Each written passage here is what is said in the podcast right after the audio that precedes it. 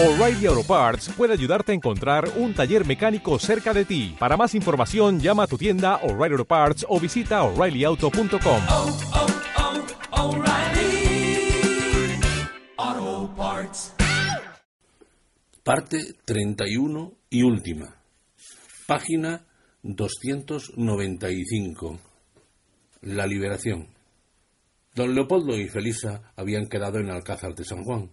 A las cuatro de la tarde podrían tomar el tren para regresar al pueblo. Ahora el automóvil de Daniel Fárfola se acercaba a Madrid. Era completamente de día, casi a media mañana, con un tiempo espléndido. El decano, Monseñor y los demás amigos se habían adelantado y despedido hasta el día siguiente. Iban solos Daniel, su mujer y su hijo el muchacho al volante. Marido y mujer detrás, callados, como si prestaran atención a algún lejano murmullo de voces que tuvieran interés en entender. El coche corría demasiado. Diego era un buen conductor y amaba la velocidad.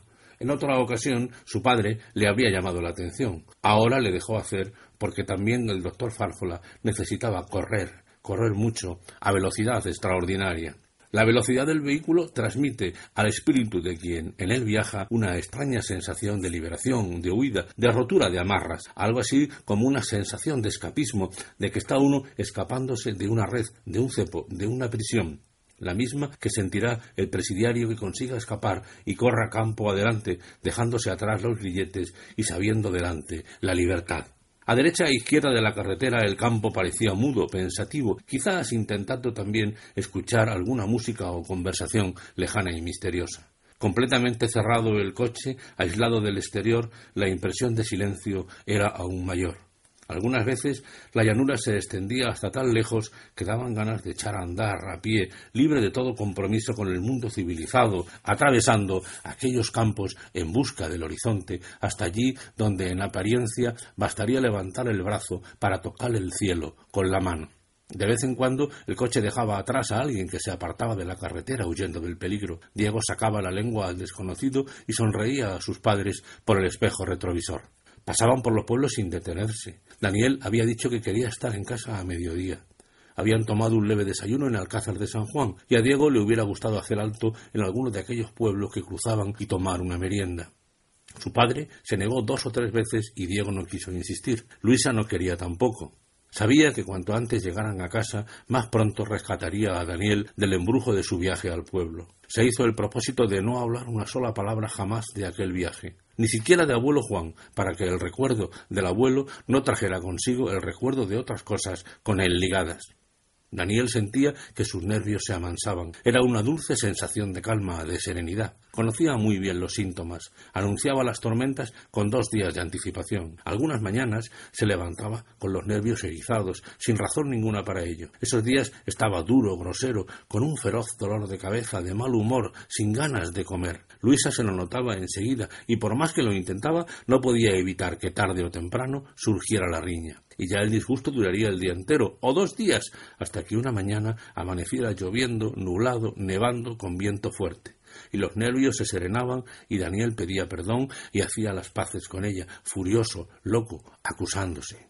Ahora Luisa sabía que Daniel se iba serenando. No había sido la tormenta la culpa de su desequilibrio anterior. Al menos no la tormenta de los elementos atmosféricos, sino la tormenta moral del choque con su familia. La muerte de abuelo Juan le había afectado, sin duda, pero sus nervios no se habían roto por él, sino por el contacto con un mundo que había creído olvidado, pero que estaba todavía allí como cincuenta años atrás. Luisa miraba de vez en cuando a los ojos de Daniel. Eran limpios, profundos. Luisa había visitado en la isla de Lanzarote, al jameo del agua, una laguna subterránea de agua clarísima, profunda hasta el punto de que los pequeños peces que habitan en el fondo son ciegos, tal vez porque allí la oscuridad sea que les haga inútil los ojos. Ahora se acordó de aquellas aguas al mirar a los ojos de Daniel. No hablaron, se estrecharon las manos cariñosamente, no con el furor de las reconciliaciones, sino con la paz, ternura y serenidad del cuerpo y del espíritu. Daniel y Luisa sabían que se querían con locura, más que a nada, más que a nadie, pero para que este amor creciera, se mantuviera y no se alterara, era preciso que nada se le atravesara en el camino. Cualquier interferencia desequilibraba aquella arquitectura y la ponía en peligro de hundimiento. Daniel besó a su mujer en la frente. Diego, que los miraba por el espejo, sonreía y en broma les gritó ¿Siguen los mimitos para el nene? Diego no se dio cuenta. En aquel momento no se acordaba de su abuelo muerto, ni del pueblo, ni de tía Cecilia, ni de nadie, ni siquiera de Rocío. Se acordaba solamente de que estaba llegando a Madrid y que aquel sol, aquel aire, aquel paisaje era el suyo. Lo demás no era sino un sueño. Por eso encendió el receptor de radio. De pronto una alegre música de baile inundó el coche y Diego, con movimientos de los hombros, empezó a seguir el ritmo de la danza. ¡Diego! Luisa llamaba a su hijo, sorprendida. Se ha muerto el abuelo, pensaba decirle. Diego no la oyó. Daniel apretó con los dedos el brazo de su mujer para que callara. La música seguía alegre y menuda como si fuera música para ratones. Con el índice sobre los labios, Daniel ordenó a Luisa que dejara el receptor abierto. Pero ya no tiene remedio. El abuelo Juan estaba por encima de estas minucias. En realidad, también yo tengo ganas de oír un poco de música. Hay muchas cosas que la música puede curar. Amansa a las fieras, dicen. Si amansa a las fieras, amansará a los hombres. Puede, ya hablaremos de eso. Uh, sin bromas, creo sinceramente que no hay animal más peligroso que el hombre, excepción hecha de la mujer, claro. Mira, que te araño. Hazlo si te atreves. Luisa sintió que se le empañaban los ojos. Sabía que Daniel estaba luchando con sus recuerdos para aplastarlo. Estaba peleando a brazo partido con sus deseos de hablar del pueblo, de su familia, de Prima Rosa, y estaba intentando reír o olvidar. ¿Lloras, niña? No, eh, debe ser, lo que sea. No nos metamos en averiguaciones. Ahora fue ella la que dejó caer su cabeza en el hombro de Daniel. Cerró los ojos y sintió la mano de él acariciándole el brazo. Luego sintió que la mano amante llevaba la de ella hasta la boca del amado y éste se la besaba dulcemente, con ternura, como un padre besaría las manos puras de una hija. Miró su reloj de pulsera. Eran ya las tres de la tarde. Acababan de llegar a casa. Daniel Fárfola estaba en su cuarto de baño completamente desnudo bajo la ducha tibia. Sobre la banqueta ropa limpia. A mano jabón perfumado, agua de colonia, fricción para la barba. No faltaba ni un detalle, y Daniel saboreaba aquella felicidad material que le rodeaba. Con la esponja se restregaba una y otra vez todo el cuerpo, como si quisiera rasparlo para que no quedara en la piel ni el más leve recuerdo de los tres días pasados. El ruido del agua al salir de la ducha le agradaba. Prestaba atención como si fuera un mensaje que le llegara de alguna parte. Muchas veces el ruido del agua se acompasaba con alguna musiquilla de moda o con frases hechas, con carcajadas, con silbidos. Daniel se divertía mucho durante el tiempo que estaba bajo la ducha, intentando encontrar un significado al silbido del agua que salía a presión pulverizada. Luego que salió de la caricia del agua tibia y se secó con la toalla gigantesca, friccionó su cuerpo con agua de colonia. Se vistió la ropa limpia, entró Luisa en el cuarto de baño. Te acostarás un poco, ¿no? No puedo. Estás rendido. Un poco de sueño te haría bien. Voy a pasar mi consulta hoy. Estás loco. ¿Cómo vas a pasar consulta si no puedes ni abrir los ojos? Es mi obligación, pues es inútil. Voy a pasarla. Cuando terminaron de comer, Daniel habló por teléfono con su ayudante y le anunció que iría a la consulta. Luisa estaba a su lado mientras hablaba por teléfono y no sabía cómo disuadirle y convencerle para que se acostara aquella tarde a descansar. Pero Daniel no quería quedarse en casa, sino salir, ver a sus enfermos, a sus ayudantes, a sus alumnos, hundirse en el trabajo de cada día, en la lucha de siempre, alejándose, como por un tobogán, de todo cuanto había sucedido en los tres días anteriores. La ducha le había serenado por completo y ahora parecía más joven. Es que tengo una enfermita que me preocupa mucho, se justificó. Pero podrías ir a verla mañana. Mañana tal vez estará muerta. Pero no podrás evitarlo. No, no podré evitarlo. Pero al menos estaré seguro de que he hecho por ella todo lo que ha estado a mi alcance. Luisa sabía que Daniel estaba encajándose en su mundo, como esas piezas cúbicas que hay que encajar para encontrar en ella mapas, dibujos o letreros. Se besaron. En el cuarto de baño sonaba ahora la ducha. Era Diego. Vendrás pronto, enseguida que termine. ¿Quieres que vaya a buscarte? ¿Sabes qué es lo que más me gusta del mundo? Que vayas a buscarme cuando termine mi trabajo y me acompañes a pasear, y ahora más que nunca. Ahora sí, porque ahora ya no tengo a nadie en el mundo más que a ti y a Diego. No, es Diego el que me tiene a mí, y eso ya varía. ¿Me quieres? Con locura, más que a mi vida. Tanto, más todavía, porque no es que te quieran más que a mi vida, sino que tú misma eres mi vida. Luisa se dejó abrazar y besar.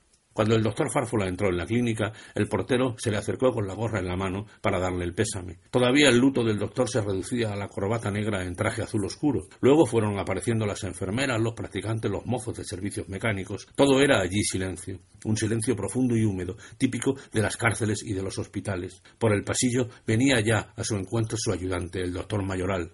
Bienvenido, doctor. ¿Cómo va ese ánimo? Hay que mandar en el ánimo si queremos ser algo en la vida. ¿Alguna novedad? La niña, doctor. Me preocupa mucho. Ahora me alegro que haya regresado usted porque esta mañana estaba muy delicada. Vamos a verla enseguida.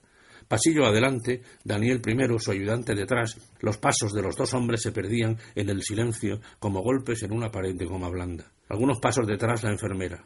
Al fondo del pasillo la monja venía ya en busca del doctor. La enfermita estaba muriéndose. El ojo experto del doctor Daniel Fárfola lo adivinó enseguida. La niña le recordó, como siempre, a la hija de Picoplano y por asociación de recuerdos se le vino a la memoria su padre. Daría algo por poder salvarla.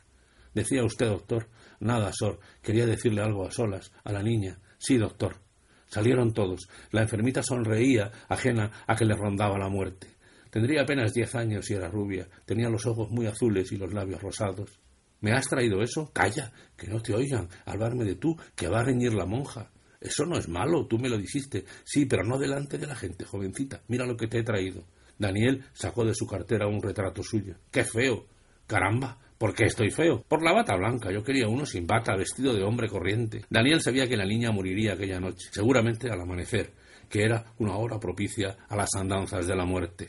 Ya te traeré otro mejor. Ahora confórmate con este y escóndelo para que nadie te lo vea. Ya sabes que luego querrían mi retrato todos los enfermos, todos los médicos, todas las monjas, todas las enfermeras. Claro, porque eres muy bueno y todo el mundo te quiere mucho. Y tú también. Yo más que a mi padre, más que a mi madre, más que a mi abuelo. Abuelo, abuelo, abuelo. La palabra machacaba en su cerebro como el ruido de un motor de explosión. Y tú a mí también te quiero mucho. Más que a tu padre, a tu madre y a tu abuelo, yo no tengo padre, ni madre, ni abuelo. ¿Se han muerto? Sí, qué pena. Pobrecito. La enfermita besó a Daniel en la cara. Nunca se había emocionado el doctor ante la cama de un moribundo, pero aquel día se emocionó. La niña enferma parecía abrazarle como si para ella no hubiera en el mundo mejor amparo. Daniel sabía que había hecho por ella todo lo humanamente posible, que nada quedaba ya por hacer, que la muerte era irremediable.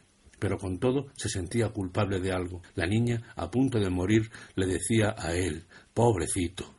Abrió la puerta y dejó el sombrero en la percha. Su ayudante había ido acompañándole. Nunca le había visto tan afectado. ¿Está usted enfermo, doctor Fárfola? No, no, un poco cansado. El viaje, la muerte de mi padre, lo de esta pobre niña. ¿Irá usted mañana a sus clases de la facultad? Claro, ¿por qué no? Como un médico no tiene derecho a ocuparse de sus problemas. Si nos echamos a dormir, puede la muerte aprovechar el sueño para llevarse a alguien confiado en nuestro cuidado y en nuestra vocación. De todos modos, ¿Vio al decano? Sí, hace una hora. Le contó algo de su viaje a mi pueblo. No, no, señor, no me dijo nada. De todos modos, si en alguna ocasión le contasen algo, o usted supiese que alguien lo contara relacionado con mi pueblo, o con familiares míos de allá, o con historias pintorescas en las que sean protagonistas algunos fárfolas, tenga la bondad de decírmelo. Y no crea nada de lo que le digan.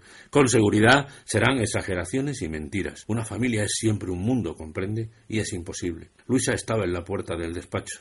Consulta de maestros. No, no, lección de maestro para el discípulo. ¿Lección de qué? De eso. Luisa se acercó a Daniel y él la besó en la frente, como tenía por costumbre. En alguna parte de la casa, Diego hablaba en alto para su madre. Mamá, ¿dónde está la corbata negra?